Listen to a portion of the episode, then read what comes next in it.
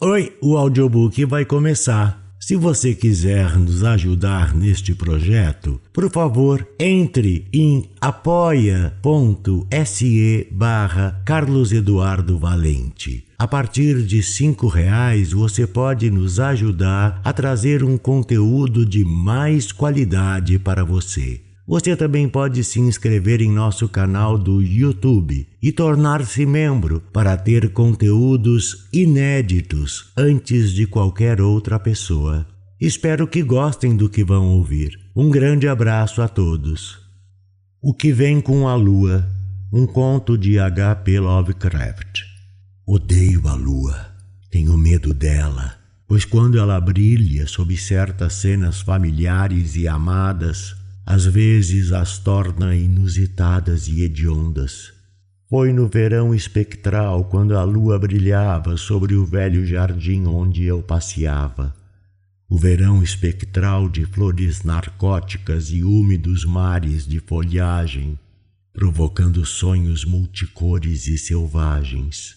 E enquanto caminhava, margeando a rasa corrente cristalina, Vi estranhas ondulações com as cristas amareladas de luz, como se aquelas plácidas águas fossem arrastadas em correntes irresistíveis para estranhos oceanos fora do mundo, silenciosas e faiscantes, brilhantes e malignas. Aquelas águas amaldiçoadas pela lua corriam não sei para onde, enquanto nas margens verdejantes Brancas flores de lótus esvoaçavam uma a uma, levadas pelo narcótico vento noturno, e caíam invariavelmente na corrente, girando vertiginosamente para longe, por baixo da ponte arqueada, entalhada, e olhando para trás com a sinistra resignação das impassíveis faces mortas.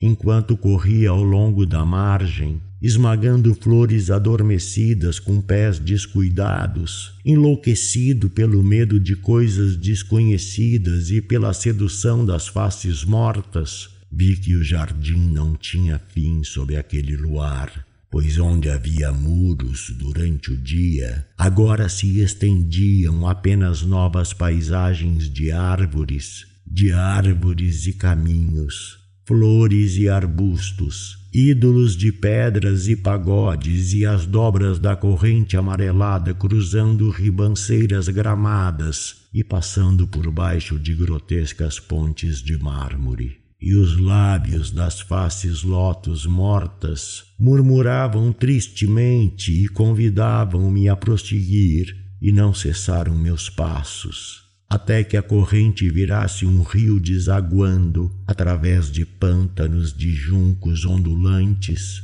e praias de areias cintilantes na costa de um vasto e inominado oceano. Brilhava sobre aquele mar a hedionda lua, e de suas ondas mudas emanavam misteriosos perfumes. E enquanto olhava as faces lótus ali desaparecerem, Ansiava por redes que me permitissem capturá-las e aprender com elas os segredos que a lua trouxera para a noite. Mas quando a lua desceu para o oeste e a maré calma refluiu à praia sombria, eu vi, eu vi sob aquela luz antigas flechas quase descobertas pelas ondas e colunas adornadas com festões de algas verdes. E sabendo que para este lugar submerso vieram todos os mortos, estremeci e não quis mais falar com as faces lotus. No entanto, quando enxerguei no horizonte marinho o negro condor descer do céu para pousar em um vasto recife, de bom grado eu o teria interrogado e perguntado por aqueles que eu conhecera quando estavam vivos. Isto eu teria lhe perguntado se não estivesse tão longe, mas ele estava muito, muito, muito longe e não podia ser absolutamente percebido ao se aproximar daquele gigantesco recife.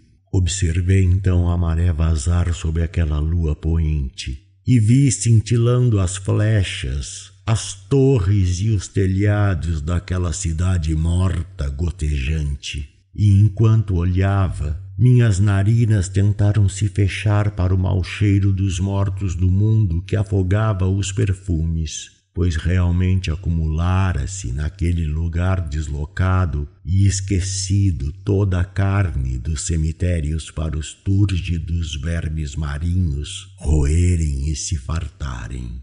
Sobre tais horrores pairava agora a maligna lua, muito baixa no céu, mas os túrgidos vermes marinhos não precisavam da lua para se alimentar. E enquanto eu olhava as ondulações que diziam da convulsão dos vermes sob a superfície, senti um novo arrepio vindo de longe, do lugar para onde o condor voara, como se minha carne tivesse captado um horror antes de meus olhos o verem.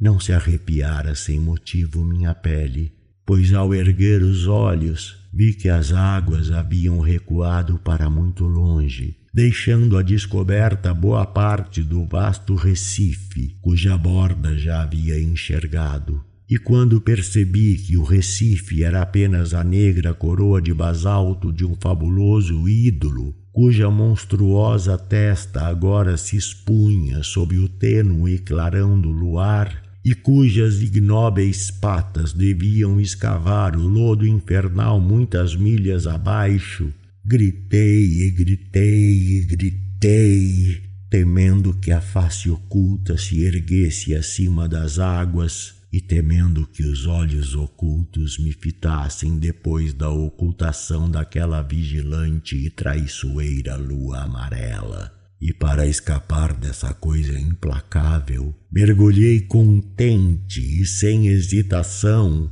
nas águas rasas mal cheirosas, onde entre paredes arruinadas e ruas submersas, gordos vermes marinhos se regalavam com os mortos do mundo.